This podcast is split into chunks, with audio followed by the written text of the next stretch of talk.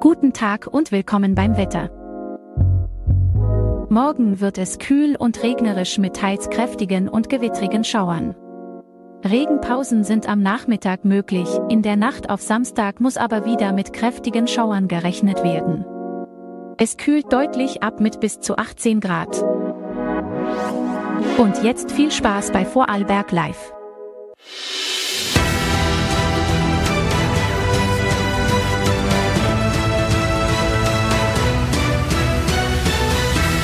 Vorarlberg Live. Heute mit Magdalena Raos. Herzlich willkommen zu einer neuen Ausgabe von Vorarlberg Live am Donnerstag, den 21. September.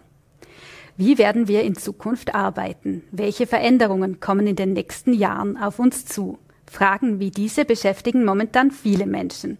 Beantworten kann sie Anna Kopp. Die IT-Chefin von Microsoft Deutschland und Leiterin des Headquarters in München gilt als absolute Expertin und Vordenkerin für neue Arbeitskonzepte. Die gebürtige Schwedin ist auf Einladung der Prisma Unternehmensgruppe nach Vorarlberg gekommen. Wir freuen uns, dass sie heute auch bei uns zu Gast im Studio ist. In der heutigen Sendung beschäftigen wir uns aber auch mit dem Baden im Bodensee. Genauer genommen geht es um den barrierefreien Zugang aller Menschen.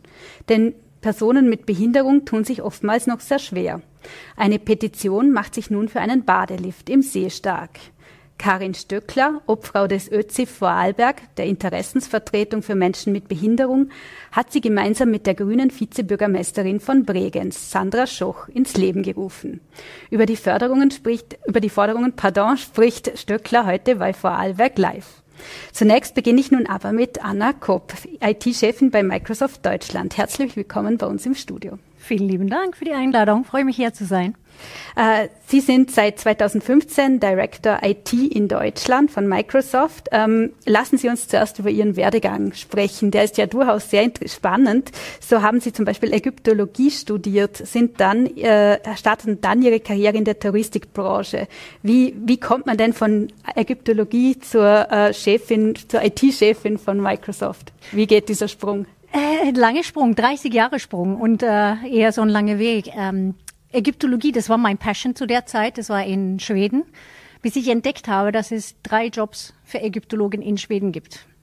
Und die einzige Jobs, die ich dann vielleicht mal die nächsten 20, 30 Jahre bekommen könnte, ist in Ägypten, kleine Pinsel draußen in der Wüste. Und dann habe ich entdeckt, na, das ist dann doch nicht meins. Bin dann zur University äh, Stockholm und habe da International Business studiert. Und so bin ich dann umgeschwenkt, ja, nach Deutschland gekommen. Und was war denn da damals der, der Anlass, dass Sie in, in die IT-Branche gewechselt sind oder was war das Faszinierende für Sie?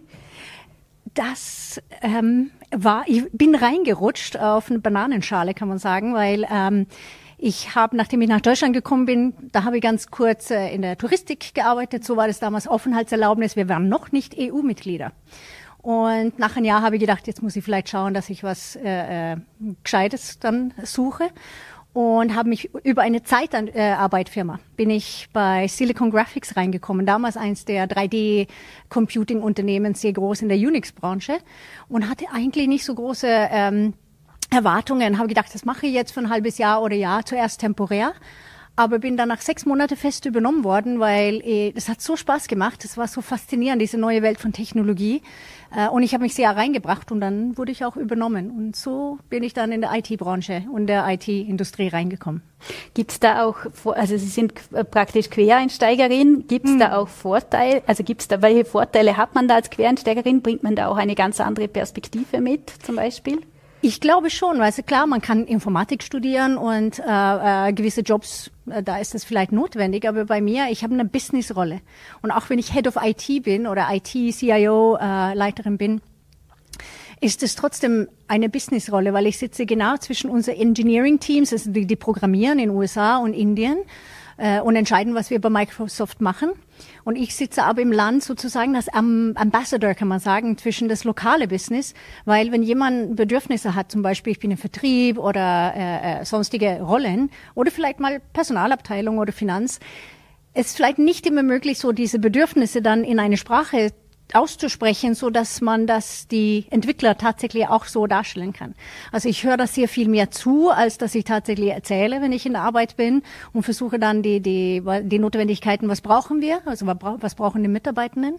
Und gleichzeitig ist es aber so, wenn was ganz Großes rauskommt, was alle Mitarbeiter dann äh, äh benutzen sollen, dann muss man ja auch sogenanntes so Change Management machen. Und das sind so die die äh, Hauptthemen neben Kundentermine. Mhm, mhm. Äh, wenn wir jetzt zur Arbeitswelt der Zukunft kommen, da hört man ja momentan sehr viel, also über den digitalen Wandel hört man momentan sehr viel. Man liest über künstliche Intelligenz, über Jobs, die möglicherweise obsolet werden. Sie plädieren ja für digitalen Optimismus. Ähm, warum sind Sie optimistisch oder warum hat, gibt es Gründe, optimistisch zu sein? Manchmal, jetzt aber ein bisschen Spaß, aber solange mein Auto korrekt auf dem Mobiltelefon äh, solche Vorschläge macht, dann habe ich keine Angst, dass mein Mobiltelefon meinen Job irgendwie wegnimmt äh, oder andere Roboter. Also der Mensch bleibt Mensch und wir, müssen, wir wollen ja immer noch mit Menschen zu tun haben. Und künstliche Intelligenz, vor allem äh, am Arbeitsplatz, glaube ich, das wird vor allem da zuerst eingesetzt werden, wo das, was wir heute sowieso nicht schaffen. Solange ich 20, 30 Minuten vielleicht eine, eine Warteschlange äh, äh, hänge, wenn ich irgendwo anrufe, ja, in Support oder so. Ähm, solange das ist, dann, dann wissen wir, dass wir nicht genug Menschen haben. Wir haben Fachkräftemangel. Sprich, zuerst da Automatisierung und ähm, Effizienz treiben, da wo wir sowieso nicht so schnell hinterherbekommen. Das glaube ich. Und äh, Nummer zwei, also wir haben so eine Studie gemacht, wo wir herausgefunden äh, haben, was denke Manager, wo würden die KI einsetzen und wo würde Mitarbeitenden auch am liebsten KI ähm, sehen. Und auf Platz eins ist finden, Search. Also Informationen finden. Wie oft sitzen wir da und gruschen rum und versuchen was zu finden und ich hatte da doch ein PowerPoint und so weiter. Also gerade so diese Suche nach Informationen, äh, wo man mit nur einfach nur tippen und fragen äh, so viel schneller vorankommt, damit man zum Arbeiten kommt. Weil sehr oft muss man ja zuerst Recherche, Sie wahrscheinlich auch, genau, über mich zum Beispiel. Ja. Zuerst die Recherche und erst dann kann man anfangen, sich Gedanken zu machen. Jetzt kommt man gleich dazu, das was Spaß macht, nämlich so, die eigene Kreativität laufen lassen, weil man kriegt Hilfe mit äh, Recherche. Als Beispiel. Also vor allem Tätigkeiten, die uns jetzt eigentlich noch lästig sind. Ganz genau, schön mhm. ausgedrückt. Könnte von mir sein. Genau.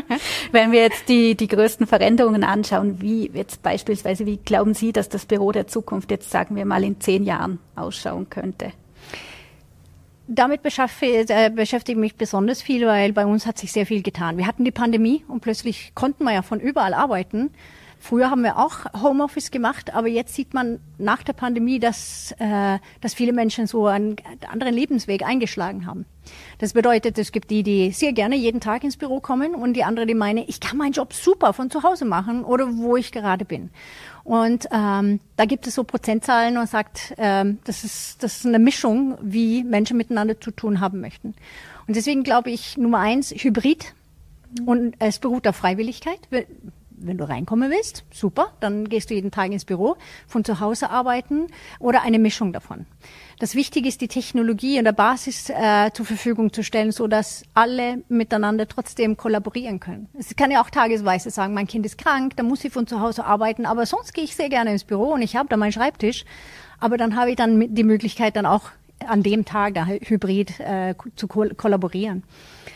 Was ich als Risiko gesehen habe, finde ich spannend, das ist, wir sind effizienter geworden. Wir arbeiten mehr, aber effizienter. Also der Output ist größer.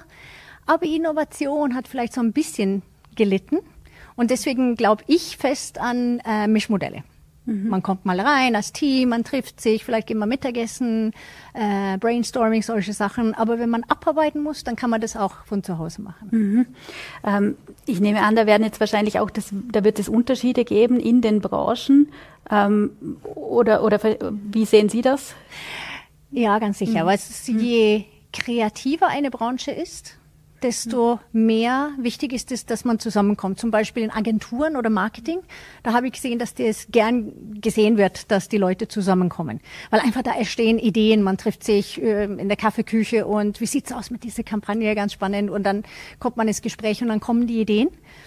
Ähm, und andere Branchen oder, oder Arbeiten, zum Beispiel Finanz, nimm mal Finanzbuchhaltung. Da, da sitze ich sehr oft stundenlang mit meinen großen Excel-Sheets mhm. äh, und muss einfach abarbeiten und selber Analysen machen. Da habe ich vielleicht nicht so die Interaktion äh, wie ich in andere Berufe habe. Und ich glaube, das ist in ein Unternehmen, ist ja sogar, da haben wir eine Personalabteilung, Finanzabteilung, Marketing, Vertrieb und natürlich die, die äh, Produktentwicklung.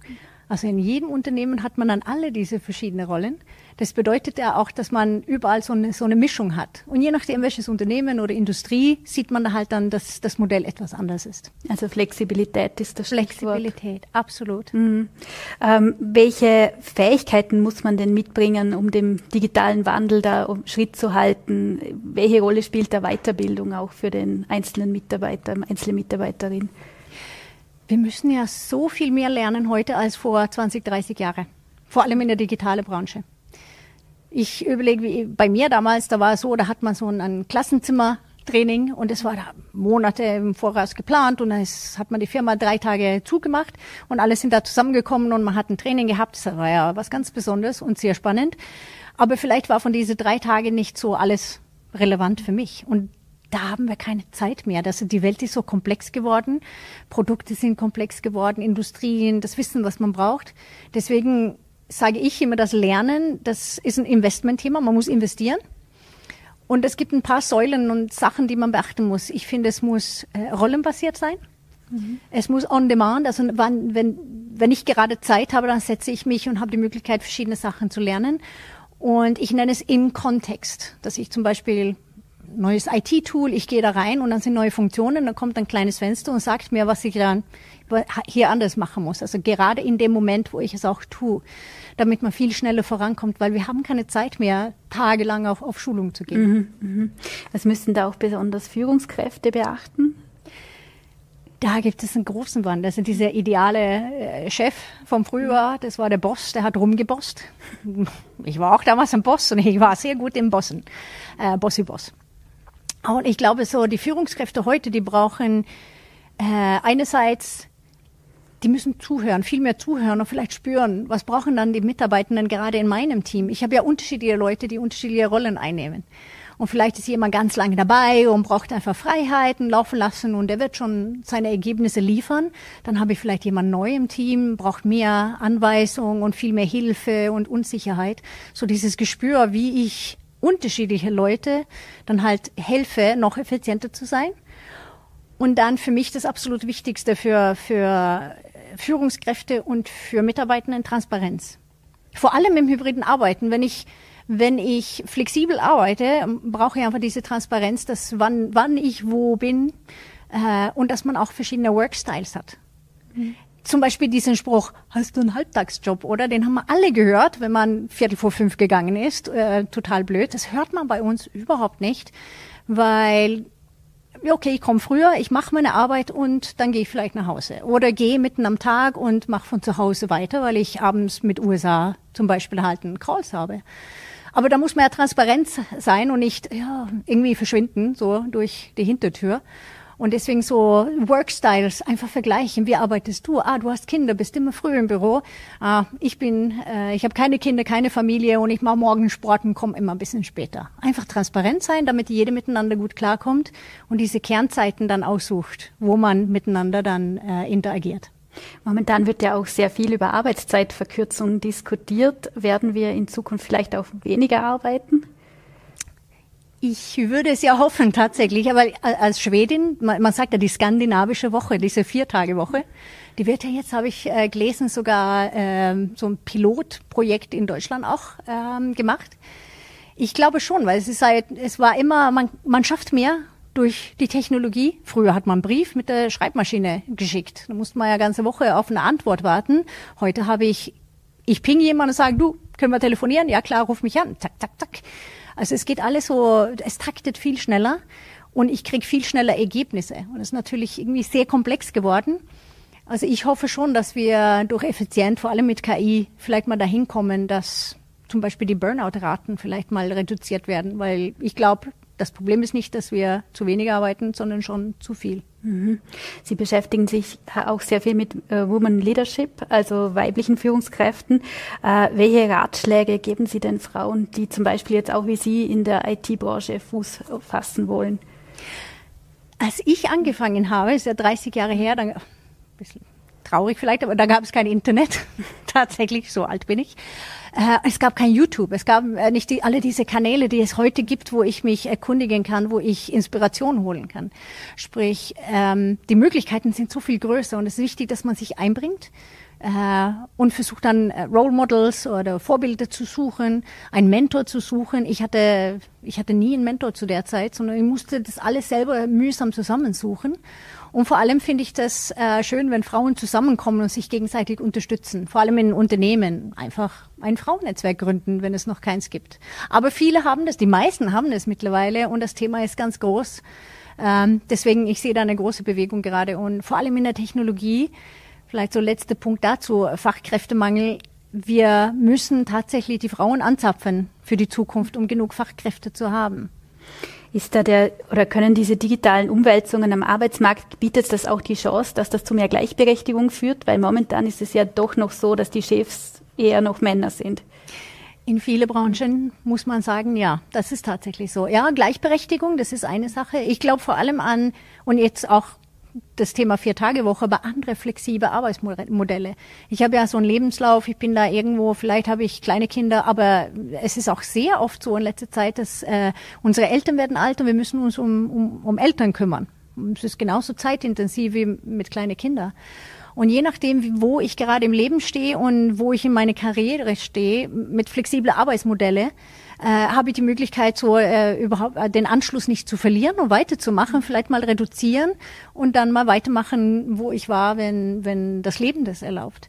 Und das ist der wichtigste Punkt, damit man auch diesen Anschluss nicht verliert, weil sonst hat man ja dann doch einen, einen Abbruch in der Karriere und dann muss man schon ein bisschen von vorne anfangen. Mhm. Und da kommt die Gleichberechtigung, weil da hat man immer wieder ja, Finger auf den Puls, die Sichtbarkeit äh, und geht mit der Zeit. Abschließend möchte ich noch etwas zu Ihnen persönlich fragen. Sie sind ja auch Rockmusikerin, habe ich gelesen. Äh, Sie singen in einer Band. Äh, wie kam das und wie finden Sie da die Zeit neben Ihrer Tätigkeit bei Microsoft?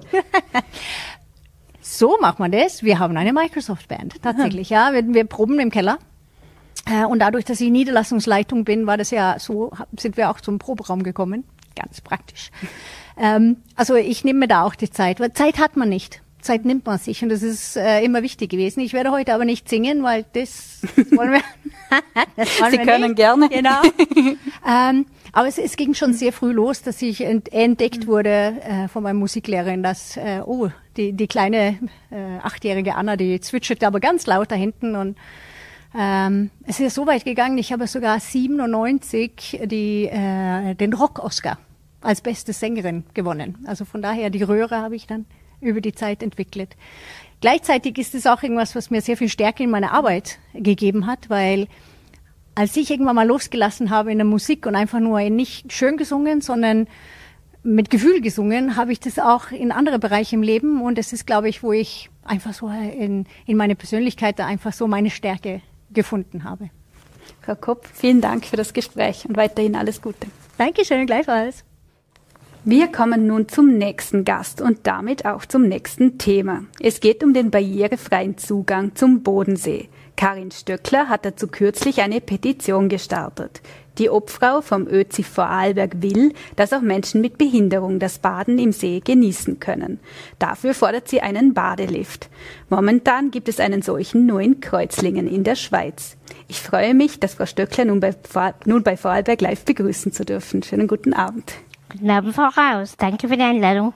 Sie haben mit Unterstützung der grünen Landtagsvizepräsidentin äh, Sandra Schoch diese Petition ins Leben gerufen. Ähm, warum ist sie denn wichtig? Warum braucht es einen Badelift am Bodensee? Ja, es braucht einen Badelift am österreichischen Bodenseeufer. Einfach auch, dass Menschen aus Vorarlberg und, und auch äh, Umgebung bei uns ungehindert in den See kommen können, um schwimmen zu gehen. Das gibt es in in Vorarlberg nicht. Und darum starten wir diese Petition, weil wir bisher noch kein Gehör fanden. Es gibt jetzt eben diesen Badelift in Kreuzlingen, den Sie erwähnt haben. Äh, könnten wir genauso gut eben in Bregenz umsetzen, nur es scheitert derzeit an der Finanzierung. Und nun wollen wir mit dieser Petition darauf aufmerksam machen und auch natürlich die Menschen erklären, warum es so einen Badelift äh, vonnöten ist für Menschen mit Behinderungen. Äh, Ihre Petition findet man unter dem Namen Baden für alle. Sie trägt auch den interessanten Untertitel Ich wäre auch gern Badeganger. Ähm, ist es so, dass behinderte Menschen in Vorarlberg immer noch gezwungen sind, daheim zu bleiben, wenn andere gleichzeitig baden gehen können? Ja, vielfach schon, natürlich, ja. Also ich sehe es immer wieder bei unseren Mitgliedern, da möchte ich Ihnen gerade eine kleine Geschichte erzählen. Wir waren eben auch letzte Woche mit dieser Petition äh, bei den Pipeline, um Unterschriften zu sammeln. Da war unsere Funktionärin Brigitta mit dabei. Brigitta ist größtenteils auf den Rollstuhl angewiesen und es war ein ganz ein heißer Sommertag. Und dann sagte sie auch so zu mir, mein Gott, wäre das schön gewesen, wenn es diesen Badelift gäbe, dann hätte ich im Sommer, gerade bei diesem Traumsommer, äh, auch baden gehen können, weil man mit diesem Badelift wirklich selbstständig ins Wasser kommen kann. Und ich spreche jetzt nur als Beispiel die Brigitte an. So geht es ganz vielen. Also will ich mich auch nicht ausnehmen. Ich könnte dann auch ungehinderter ins Wasser kommen zum Schwimmen. Mhm. Äh, momentan gibt es ja nur, wir haben es gehört, nur einen Prototypen in Kreuzlingen. Was ist denn da das Besondere daran? Ähm, ja, da muss ich ganz ein bisschen ausholen. Also wir sind ja schon seit 2018 äh, in Gesprächen und, und äh, diese Badelift-Thema äh, dran und haben schon Firmen, verschiedene Firmen kontaktiert. Äh, das Problem beim Bodensee ist, dass dieser Wasserpegelstand, der Bodenseestand, Wasserstand, so bis zu drei Meter variiert. Und keine Firma gab uns diese Garantie und sprich konnten wir diesen Lift darum nicht umsetzen. Äh, dann haben wir eben durch Zufall von Kreuzlingen erfahren, weil ich auch Verbindungen eben in die Schweiz nach Deutschland habe. Und äh, ja, dann hat die Stadt Bregenz bei dieser Firma angefragt, ein Angebot eingeholt und dieser Lift wäre jetzt einfach in Bregenz auch umsetzbar. Das Besondere, um Ihnen das erklären zu können, ich habe es selbst angeschaut. Ich war im April diesen Jahres in Kreuzlingen und es gab eine Vorführung. Da gibt es einen Steg hinaus in den See. Das würden wir uns jetzt im Regen schon ersparen, weil es eben diesen Steg schon gäbe an der Pipeline. Dann gibt es eine Plattform. Dann können Sie sich vorstellen, ich glaube, wir haben auch Bilder vielleicht zum Einspielen. Ähm, da gibt es diese Plattform. Das ist eigentlich wie ein Sessellift gedacht. Also Sie fahren neben diesen Sitz hin, sitzen, transferieren also vom Rollstuhl auf diesen Sitz vom Badelift, können sich dann, also der wird dann hochgehoben und wie so bei einem Sessellift geht es dann die Schiene hinunter in den See und dann können sie im See, so wie sie es benötigen, den Lift wieder absenken und dort vom, vom Sessel wegschwimmen und das gleiche wieder zurück. Also wunderbar, ganz einfach. Sie haben jetzt auch schon die Finanzierungsfrage angesprochen. Ähm, es dürfte ja alles in allem eine kostspielige Angelegenheit sein. Was wäre denn da der Plan, wie man das finanziell umsetzen könnte? Ja, der Plan ist äh, so, dass wir es ihm natürlich gerne umsetzen würden. Jetzt hätten wir endlich einen Prototyp, es würde funktionieren und es scheitert wirklich nur an der Finanzierung. Diese lief, das äh, ist der bei ca. 165.000 Euro. Ich weiß, das ist sehr viel Geld, aber ich denke, die öffentliche Hand nimmt für andere Sachen auch Geld in der Hand und warum nicht für Menschen mit Behinderungen. Ähm, die Stadt Bregenz hat schon vor längerer Zeit 50.000 Euro zugesagt, budgetiert. Das heißt, es wird jetzt einfach nur die Restsumme. Äh, ich habe letztes Jahr bei der Landesregierung Landeshauptmann Wallner angefragt und bekam dann eben diese Rückmeldung, dass es leider keine Fördertöpfe bei der Landesregierung dafür gibt. Und wir wurden wieder auf Stiftungen oder den Bund hingewiesen. Und ich finde es einfach irgendwie schade und nicht tragisch, dass Menschen mit Behinderungen und in dieser Form immer wieder als Bittsteller dargestellt werden. Man muss Sponsoren suchen. Nein, ich, ich sage, warum müssen wir Sponsoren suchen? Die Politik ist dazu verpflichtet und da möchte ich Ihnen kurz eben die UN-Behindertenrechtskonvention Artikel 30 zitieren. Teilhabe am kulturellen Leben sowie an Einrichtungen sowie an Erholung, Freizeit und Sport mit dem, Entschuldigung, so geht's besser.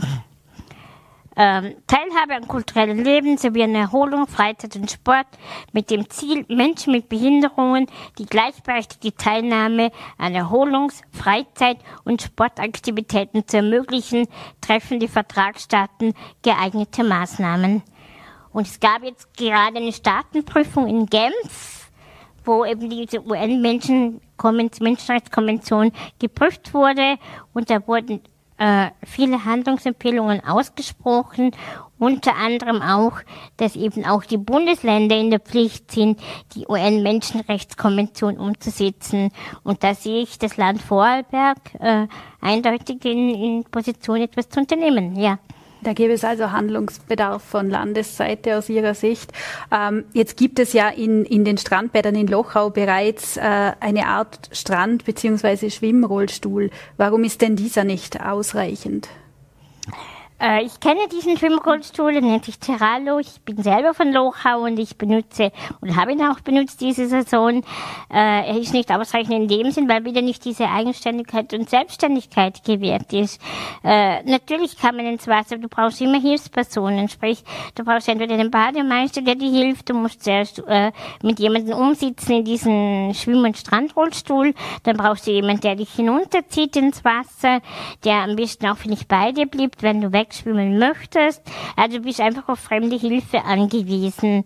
Und äh, ja, ich denke, wieso äh, muss man immer auf fremde Hilfe angewiesen sein, wenn es andere Möglichkeiten gibt? Und zudem warum dürfen Menschen mit Behinderung nicht wählen, wo sie baden gehen möchten. Wir hatten äh, eine Aktion, wir haben 26 Freibäder diesen Sommer überprüft und angerufen und kontaktiert und gefragt, ob sie über Poollifte äh, oder eben diese Schwimmrollstühle verfügen. Eben von diesen 26 Freibädern waren drei dabei, die einen Poollift verfügen und zwei eben mit diesem Strand- und Schwimmrollstuhl. Noch eine Frage zum Standort. Das soll ja an der Pipeline äh, entstehen in Bregenz. Warum ist das der beste Standort dafür? Ja, ich denke, durch das, dass wir das eben schon so lange an dieser Sache dran sind, prägen sich die Landeshauptstadt. Äh, es gibt schon diesen Steg, wo wir uns einfach viele Kosten schon ersparen würden, weil eben dieser Steg nicht mehr gebaut werden muss. Und darum bin ich der Meinung, dass derzeit äh, Bregenz die Pipeline der geeignete Standort ist. Es können gerne weitere folgen. Also wir freuen uns über je, jede Menge Badelifte, aber ich denke, jetzt gehen wir einfach mal einen zur Umsetzung an, ja. Stehen da nicht auch Bedenken von Ihrer Seite, dass es da zu Vandalismus kommen könnte? wenn wir immer nur auf die Bedenken gehen, ich denke, Vandalismus gibt es im ganzen öffentlichen Raum. Dann dürfte man überhaupt nichts mehr gestalten, keine öffentlichen WCs, äh, keine Automaten und so weiter. Leider gibt es immer wieder unvernünftige Menschen, äh, die meinen, sie müssen etwas zerstören, was anderen Menschen hilft. Aber äh, ich sehe dafür eigentlich keine Argumentation, dass darum dieser Badelift verhindert oder nicht umgesetzt werden sollte. Nein. Wäre da nicht vielleicht auch das, das neue Strandbad in Hart ein guter Standort, wenn das wird ja neu gebaut? Ja, ich weiß, das Strandbad wird neu gebaut. Wir waren auch einmal im Online-Meeting mit den Architekten und Planern im Gespräch dabei. Es wurden uns die Planunterlagen gezeigt. Ähm, so wie ich das in Erinnerung habe, sind auch so schwimmende Stege mit Einstückhülsen äh, für einen Poollift äh, angedacht. Was jetzt wirklich umgesetzt wird, entschied sich meiner Kenntnis derzeit. Ähm, ja, ich weiß aber nicht, es ist natürlich wieder im Strandbad selber, da müssen wir wieder auf die Öffnungszeiten schauen. Äh, ich finde, wir könnten auf jeden Fall bei der Pipeline Bregenz dies jetzt umsetzen. Äh, und wie ich Ihnen vorhin schon gesagt habe, je mehr Möglichkeiten, je besser. Und dann haben wir alle, auch Menschen mit Behinderungen, wie auch gesunde Menschen, die freie Wahl, wo wir baden gehen möchten. Jetzt haben Sie auf der Dornbirner Messe schon viele Unterstützerinnen und Unterstützer gefunden. Ähm, wie viele konnten Sie denn bereits schon überzeugen? Also mit heutigem Stand haben wir die 1598 Unterschriften insgesamt. Und allein auf der Dornbirn Messe konnten wir 714 Unterschriften sammeln. Und ich freue mich wirklich, dass wir so viele positive Reaktionen bekommen haben. Ich sage, wir haben es den Menschen erklärt, die Situation. Und wir haben ganz viele Erfolgsmeldungen bekommen und ganz viel, selbstverständlich muss das umgesetzt werden. Also eine erfreuliche Reaktion durchaus. Wenn, wie, wie und wo können denn Interessierte die Petition unterstützen? Die Petitionen, Sie können gerne bei uns im Büro im Landessekretariat in Bregenz vorbeikommen und unterschreiben. Bei uns auf der Facebook-Seite ist es zu finden. Es ist unter www.oeziv.org.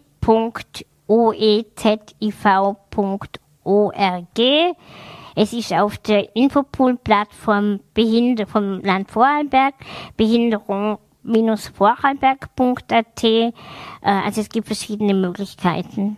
Und es gibt auch einen QR-Code und äh, aber ähm, Sie können gerne bei uns auch anrufen, wir schicken Listen zu, an dem soll es bitte nicht scheitern. Vielleicht noch als letzte Frage, wie geht es denn nun weiter mit der Petition? Wie lange läuft sie noch und was sind dann die nächsten Schritte? Ja, die Petition läuft immer sicher. Ich würde sagen, bis Oktober möchten wir sie auf jeden Fall laufen lassen und äh, würden uns sehr freuen, wenn wir bis dahin schon eine Zusage bekommen hätten, dass alles finanziert ist und der Badelift umgesetzt wird. Sollte dies nicht sein, dann werden wir uns beim Landeshauptmann persönlich vorstellig werden und ihm die Petitionen überreichen und ihm vielleicht noch mal kurz im Gespräch darlegen, warum das so notwendig ist, einen Badelift umzusetzen. Denn wir wollen 2024 bitte schwimmen gehen. Frau Stöckler, vielen Dank für das Gespräch. Danke vielmals. Und ein Hinweis noch für Sie. Wir haben das Gespräch aus Zeitgründen kurz vor der Sendung aufgezeichnet. Und an mir liegt es jetzt nun, mich noch von Ihnen zu verabschieden, liebe Zuschauerinnen und Zuschauer. Wir kommen zum Ende der Sendung. Im Namen des Teams bedanke ich mich herzlich, dass Sie heute wieder mit dabei waren. Ich hoffe, es war spannend für Sie. Wenn Sie wollen, schalten Sie doch morgen wieder ein. Dann gibt es die nächste Ausgabe von Vorarlberg Live. Wie immer finden Sie uns um 17 Uhr auf VNAT, Voll.at und Ländle TV. Bis zum nächsten Mal. Machen Sie es gut.